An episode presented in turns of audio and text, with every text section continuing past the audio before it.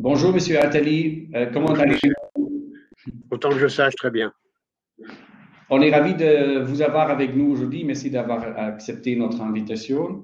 Euh, et on est là pour parler euh, de votre livre que vous avez sorti il y a trois semaines, L'économie de la vie, et aussi d'un article qui suit ce livre qui vous avez publié récemment et qui a le titre L'entreprise comme un hôtel pour ceux qui travaillent.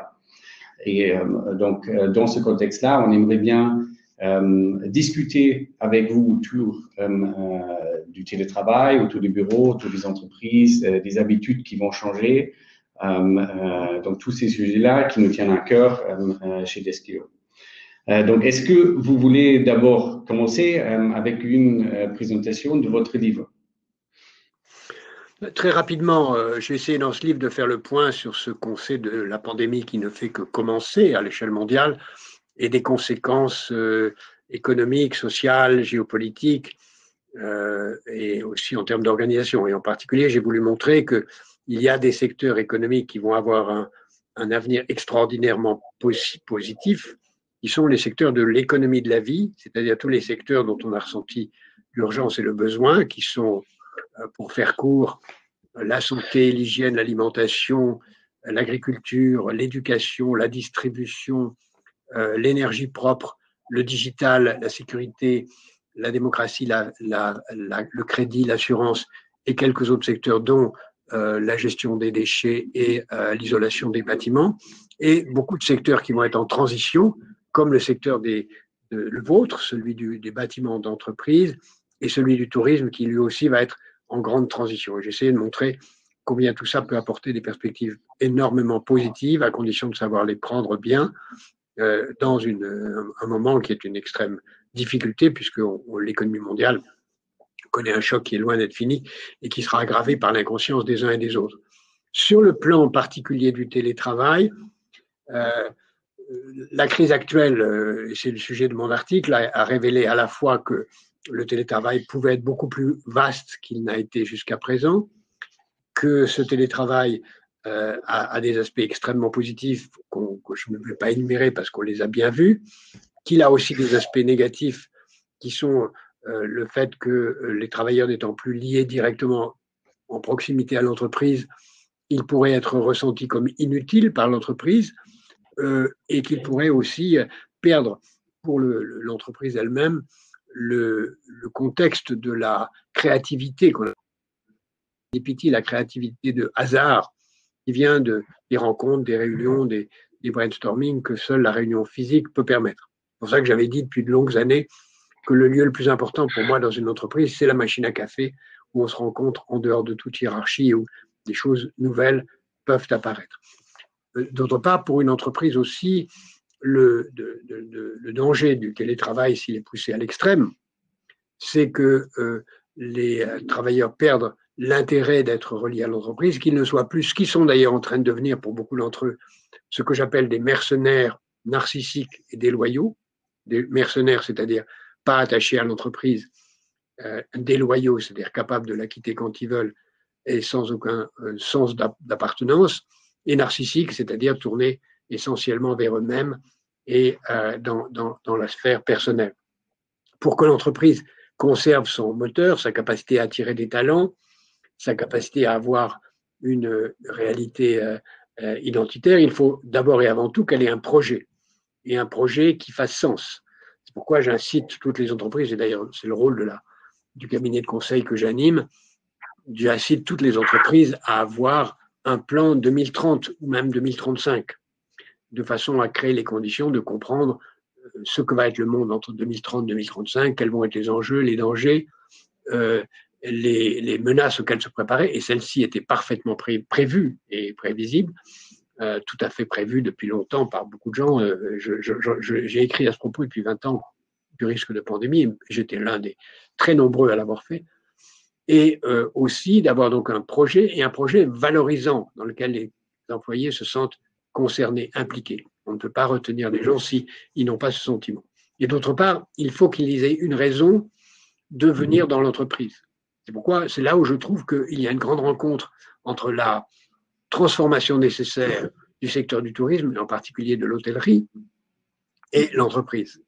Je pense qu'un bon siège social, c'est un siège ou, un bon cadre d'entreprise. Je, ne parle pas d'usine euh, sur lequel on pourrait parler autrement, mais j'en parlerai. Je ne parle pas d'atelier, je parle de bureaux qui concernent essentiellement les travailleurs du tertiaire. Pour cela, je crois que le télétravail partiel va s'imposer euh, et que pour que l'entreprise, lieu essentiel de sentiment d'appropriation, de créativité, de fixation de projets euh, dans la durée, soit attractif, il faut que ce lieu ait du sens. C'est pour ça que j'ai parlé d'hôtel, c'est-à-dire que là, dans un hôtel, le restaurant n'est pas au sous-sol, comme le sont trop souvent les restaurants d'entreprise, il est souvent au dernier étage. Les lieux de rencontre sont extrêmement agréables et valorisants. Personne n'a forcément de bureau affecté. Il y a déjà des entreprises qui sont comme ça.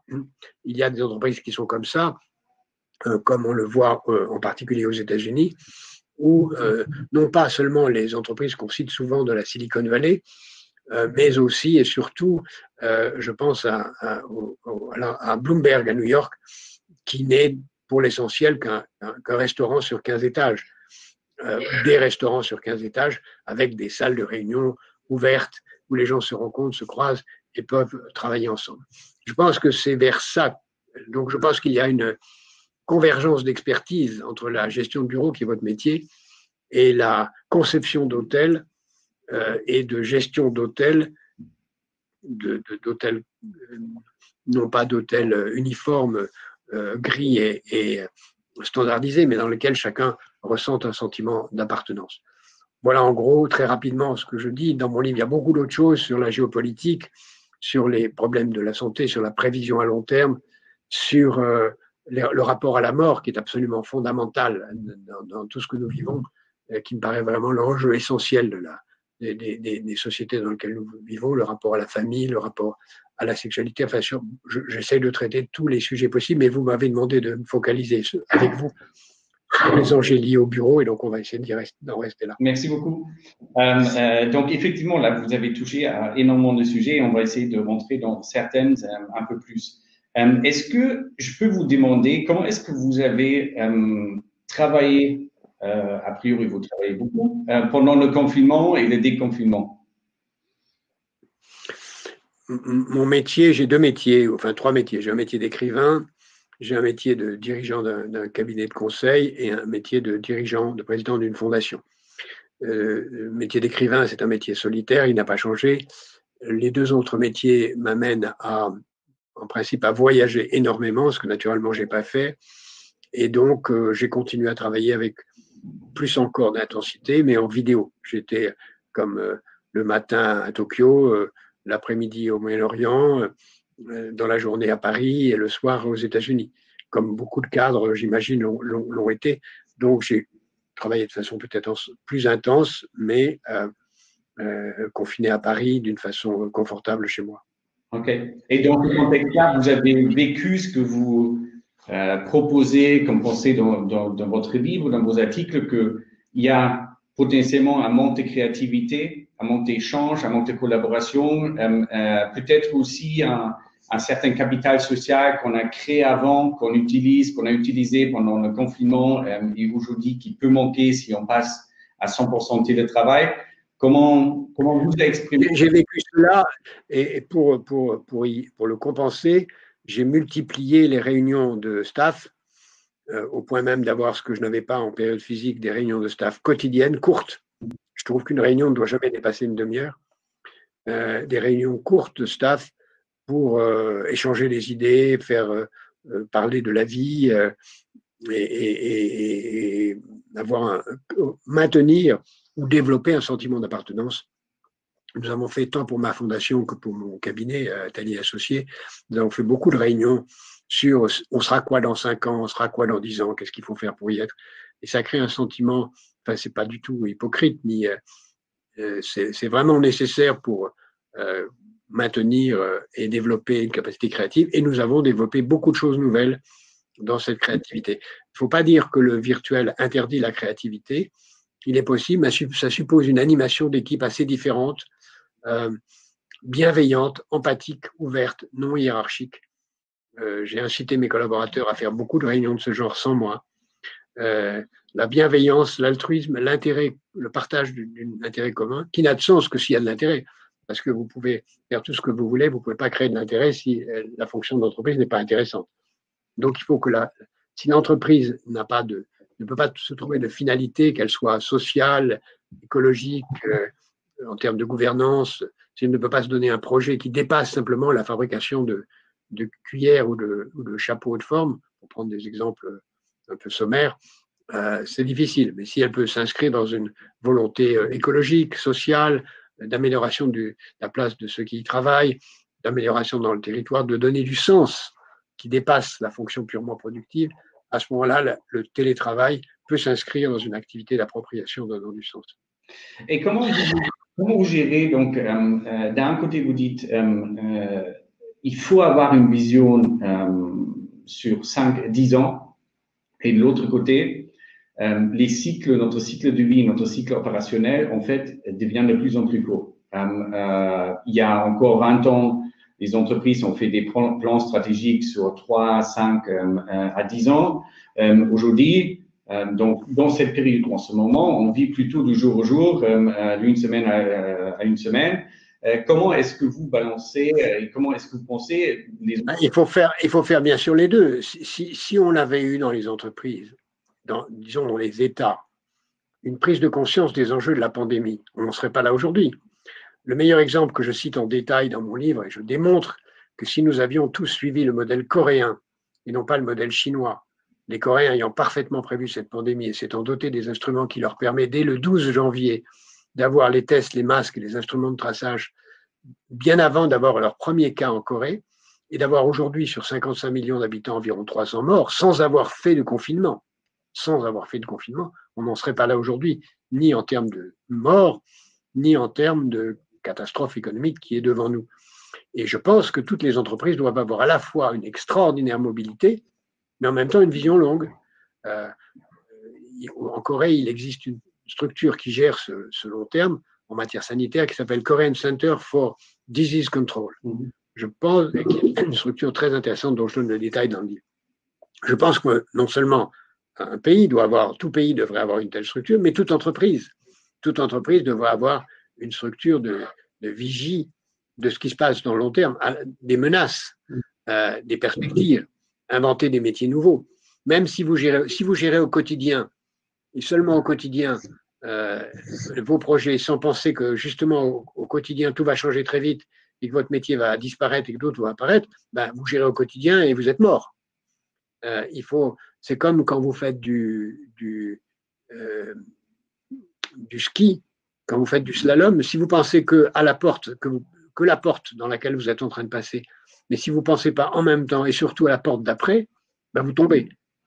De même, quand vous faites du cheval euh, ou quand vous faites de la musique, par exemple, prenons mille exemples. Si vous faites du piano, si vous ne pensez qu'à la note que vous jouez, vous n'allez pas jouer la note suivante. Euh, vous ne pouvez jouer la note suivante que si vous pensez déjà à trois mesures avant. Ce que vous faites instinctivement quand vous jouez d'un instrument de musique. C'est pareil dans la vie. Merci. merci. Euh, euh, euh, et donc, il faut avoir la vision long terme et en même temps, euh, je pense quand même beaucoup plus d'agilité aujourd'hui qu'on avait, qui nécessaire dans le passé. Ça, monsieur, c'est ce que vous dites parce que c'est votre métier et je le respecte. C'est votre métier que de faire en sorte que les entreprises aient envie d'avoir des locaux mobiles et je le respecte. C'est sans doute très utile pour des tas d'entreprises. Il n'empêche que le sentiment d'appartenance suppose quelques racines stables. Mhm. Euh, c'est pour ça que j'utilise souvent ce proverbe japonais, ce haïku japonais que j'aime beaucoup. Quand tu es en voyage, pense à la maison. Quand tu es à la maison, pense au voyage. Mhm. C'est-à-dire qu'il faut les deux à la fois. Il faut à la fois euh, avoir une référence au lieu fixe dans sa tête.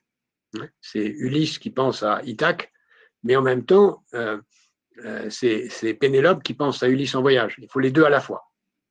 Mhm. et donc, il faut à la fois être dans la mobilité permanente, mais en même temps avoir quelque chose de fixe. Alors le quelque chose de fixe, ça, peut être des bureaux, mais ça peut être tout simplement des valeurs, des idées qui créent l'identité propre de l'entreprise. Et si l'entreprise est assez vaste, pour avoir beaucoup, beaucoup de sièges ou de, lieux d'établissement divers, il faut qu'elle ait au moins un lieu iconique dans lequel s'inscrivent les valeurs dans la euh, dimension architecturale. Et si on parle un peu de, lieu, euh, euh, donc là aussi, on a une tendance, une, pensée qui, se discute beaucoup en ce moment. Est-ce que on va voir, par exemple, les cadres parisiens euh, aller en province, euh, comme ils ont fait pendant le confinement, euh, pour travailler à distance. Est-ce que on va avoir des déménagements carrément dans les, dans les villes provinciales? Et les gens vont partir de Paris parce que finalement. Ça dépend quel métier. on peut très bien imaginer que des villes comme Fontainebleau vont prendre beaucoup d'ampleur, que des villes qui sont à la frontière des grandes métropoles lyonnaises, marseillaises, ou euh, euh, euh, des gens vont, descendre à 30, 40, 50 kilomètres parce que justement, on ne peut pas imaginer de vivre tout le temps loin. On peut aussi imaginer que dans la mesure où malheureusement cette maladie va rester présente assez longtemps, les gens vont avoir quelques réticences à monter dans les trains. Donc l'idée d'habiter dans le Luberon et de travailler à Paris en y allant deux jours par semaine me paraît difficile. Mais euh, habiter à Fontainebleau me paraît tout à fait possible. Et je pense qu'en effet, on aura un transfert de population de cadres dans, cela, comme on l'aura d'ailleurs dans Paris, euh, des modifications d'habitat qui vont entraîner, euh, chacun le sait, des, recherches d'appartements plus grands. Ce qui veut dire d'ailleurs, c'est pour ça que je parle de l'économie de la vie, que on va, on va, l'économie de la vie, ça représente aujourd'hui 50 à 60% du PIB selon les pays. Il faut, que ça monte à 80. Ça veut dire qu'il faut que nous acceptions de payer plus pour nous soigner, plus pour manger, plus pour nous loger, plus pour nous pour apprendre, parce que ça va être la formation tout au long de la vie, et moins pour d'autres choses. Moins pour euh, les vêtements, moins pour la chimie, moins pour le plastique, moins pour l'automobile, sans doute. Ça veut dire qu'il faut avoir une automobile beaucoup plus longtemps et beaucoup, en changer beaucoup moins souvent. Beaucoup moins pour euh, euh, tout ce qui va avec euh, les voyages, qui vont certainement être une part du budget moins forte. Comme les budgets ne sont pas extensibles, ça veut dire qu'il y a des choses où on dépensera plus et des choses dont on dépensera moins. Je crois que l'avenir d'une entreprise, c'est justement d'être dans le secteur de l'économie de la vie, de produire dans l'économie de la vie euh, et, de donner ce sens tant à ce qu'elle produit qu'à la façon dont ses collaborateurs travaillent. Et l'implication, donc, quand on parle de, de plus de travail qui s'inscrit, euh, en fait, ça demande aussi une évolution des lieux.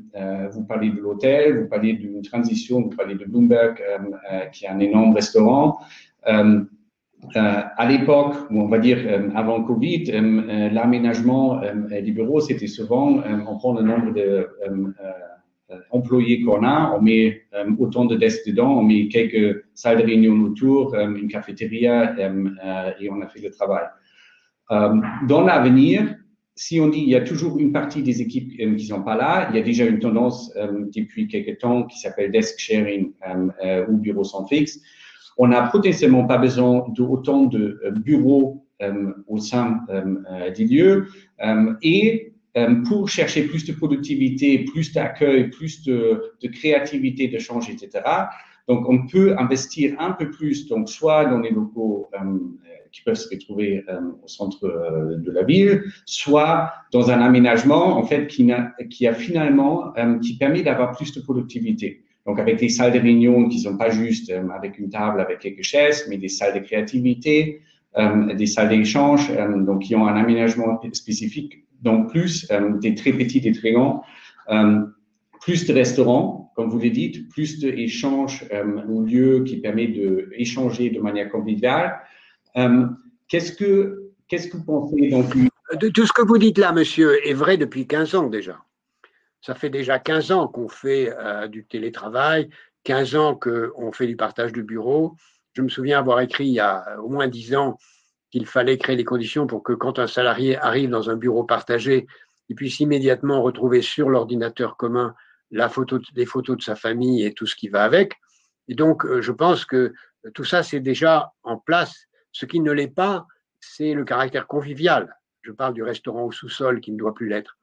Euh, il me semble que euh, un point très important serait, et je le vois d'ailleurs évoqué dans une des questions qui m'est posée, que ceci soit un, processus d'appropriation. Si les salariés n'ont pas le sentiment que le siège leur appartient, mhm. s'ils n'ont pas le sentiment qu'ils y, y, ont participé, le bureau partagé sera pire que, que, le bureau personnel. Donc il faut que ça soit une appropriation du projet, en même temps qu'une appropriation des lieux.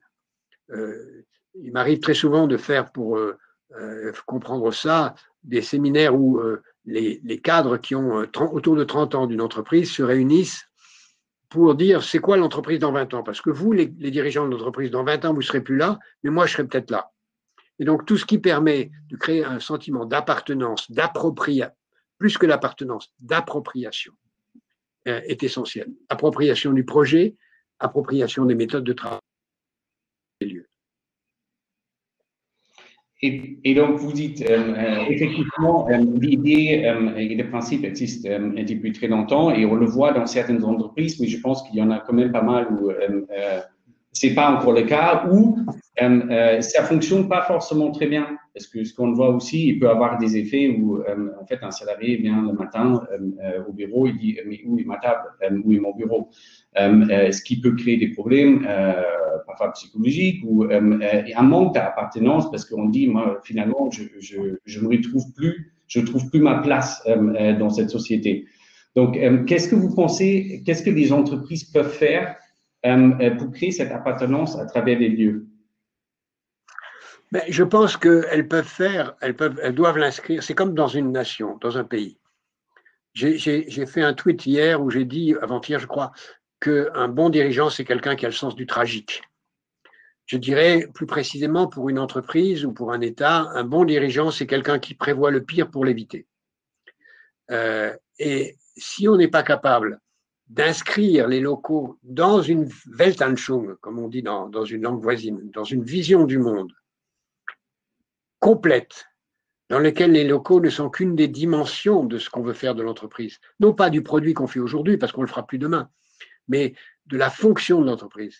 Au fond, des entreprises servent certaines fonctions, se nourrir, se transporter, apprendre, se déplacer. Il n'y a pas beaucoup, c'est toutes les fonctions principales de la condition humaine. Euh, une entreprise sert cela. Maintenant, j'ai le sentiment que tant les présidents d'entreprise que les présidents euh, d'État, ne me demandez pas de, faire de la politique ici, ce n'est pas l'objet, n'ont pas le sens du tragique, préfèrent euh, procrastiner. Le, maître mot de la direction, c'est procrastiner. C'est d'ailleurs aussi vrai dans la vie privée. Beaucoup de gens pensent et appliquent cette devise d'un homme politique français très sage et tragique, qui est de dire il n'est pas de problème qu'une absence de solution ne finisse par résoudre.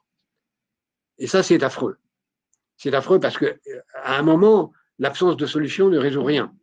Et donc, si j'ai une remarque principale à vous dire, c'est que les bureaux ne doivent pas se concevoir indépendamment d'un sens du tragique et d'une perspective longue de l'entreprise, de façon à le transporter dans une perspective positive. Une perspective positive, positive pour moi, ça veut dire au service des générations futures, c'est la mission de la fondation que je préside, être au service des générations futures. Et les locaux, de ce point de vue, doivent trouver un sens par rapport à la fonction de Bloomberg, ces locaux ont du sens par rapport à sa mission. Si c'est, un hôtel anonyme qui ne renvoie pas aux, valeurs principales de l'entreprise, encore faut-il que l'entreprise ait elle-même déjà défini les valeurs, euh, qu'elle puisse dire en quatre mots ce à quoi elle croit et en dix mots, quels sont ses projets à dix ans? Euh, il n'y a pas beaucoup d'entreprises qui sont capables de ça. Mhm, mhm. Il y a deux autres, euh, euh, deux autres sujets que je pense qui sont importants pour cette transformation et pour qu'on puisse vraiment réussir le, le mélange entre télétravail et le bureau. Il y a une question de digitalisation et ce qu'on a vu, c'est qu'il y a beaucoup d'entreprises, en fait, qui ont passé un confinement sans problème. Ils ont pris leur ordinateur, ils ont euh, la technologie en place euh, euh, pour travailler à distance. Mais il y en a beaucoup où, en fait, les salariés ne sont pas habitués, ils se retrouvent sans ordinateur, ils n'ont pas la technologie. Est-ce que, qu'est-ce que vous pensez du niveau de la digitalisation déjà aujourd'hui qu'on voit en France, ce qui est nécessaire pour le pays et aussi pour les entreprises? J'ai eu mon premier ordinateur il y a 40 ans. Donc dire que tout ça, enfin, j'ai pas eu mon premier ordinateur, correction. J'ai vu mon premier ordinateur portable, j'ai vu mon premier ordinateur portable il y a 40 ans. Mmh et j'ai su, et j'ai écrit d'ailleurs dès 1980, vous voyez, il y a 40 ans, que nous aurions tous bientôt un ordinateur portable. Donc, il ne faut jamais dire que ceux-ci sont des sujets nouveaux. La digitalisation, c'est une vieille affaire. Nous sommes en retard, nous sommes en retard, c'est comme ça. Euh, euh, et, il faut rattraper ce retard. C'est pour ça que euh, l'économie d'énergie dans la 5G va être absolument stratégique. On ne peut pas s'en passer de la 5G et de l'économie d'énergie qu'elle va nécessiter qu'elle va nécessiter pour être compatible avec les enjeux du climat. La digitalisation, c'est une vieille affaire, nous sommes très en retard. Les nouvelles technologies, ce n'est pas le digital, c'est d'autres choses qui viennent après, mais ce n'est pas le sujet d'aujourd'hui. Et l'autre sujet donc, qui ressort aussi dans nos enquêtes, euh, c'est que les salariés, en fait, euh, euh, pensent que les managers, il y a une culture dans l'entreprise, justement, qui le présentisme. donc, il y a beaucoup de managers donc, qui cherche à gérer à travers de la présence au bureau et qui croit qu'il y a plus de productivité, plus de maîtrise, plus de contrôle et c'est un frein au télétravail. Qu'est-ce que vous en pensez? Quelle est votre question? Quelle est, votre question? Est-ce que vous pensez que le présentisme est un problème dans la culture de l'entreprise française aujourd'hui ou... Qu'est-ce que c'est Qu'est-ce que vous appelez présentisme? Présentisme, c'est que euh, je suis un manager et je préfère avoir euh, euh, mes salariés sur un plateau open space où je les vois. Non, non, encore une fois, ça revient à, ce que je vous ai dit. S'il y a un projet, vous n'avez pas besoin d'avoir les gens sous la main en permanence. Si vous leur parlez, si vous leur faites s'approprier le projet et si vous leur parlez de façon régulière, avec, il y a un mot que je n'ai pas employé, mais qui est au cœur de ma pensée sur ce sujet comme sur beaucoup d'autres, c'est le respect. Mmh. Le respect des collaborateurs, le respect des collaborateurs pour l'entreprise, qui suppose la confiance et qui suppose des valeurs partagées. Vous n'avez besoin de présentisme, comme vous dites, c'est un mot qui est horrible, que euh, si vous n'avez ni respect ni confiance. Mmh. Donc c'est forcément vous à l'échec. OK. Euh, donc pour la, pour la fin, on a presque fini. Euh, peut-être une dernière question sur votre, sur votre livre. Qu'est-ce que, qu'est-ce que vous conseillez? Qu'est-ce que aux entreprises euh, euh, qui ressortent de votre livre, aux dirigeants qui nous écoutent aujourd'hui, aux acteurs de l'immobilier euh, pour cette phase de, de post-Covid Premièrement, on n'est pas post-Covid. Quand on regarde la courbe mondiale, elle continue à augmenter et elle peut revenir en France. Et plus on dit post-Covid, plus le Covid va revenir, parce qu'on va prendre des décisions inconscientes. deuxièmement, si les gouvernements ne prennent pas des décisions sérieuses pour empêcher le retour du Covid, il faut que les entreprises le prennent. C'est hallucinant d'attendre le 1er août pour imposer le masque à l'intérieur. Il faut le faire hier, avant-hier, demain matin, ce soir, tout de suite. Troisièmement, euh, il y a des perspectives de croissance fantastiques dans les secteurs de l'économie de la vie, qui sont ceux que j'ai nommés et quelques autres. Il y a des perspectives fantastiques de reconversion des secteurs qui ne sont pas dans l'économie de la vie, mais il faut s'y mettre tout de suite. OK. Merci beaucoup pour votre temps. Je suis mon, mon, email est j.atali.com. Je le dis à tous ceux qui nous écoutent. j.atali.com. Si vous voulez continuer la conversation, je suis euh, disponible. Merci beaucoup. Au revoir. Bonne journée.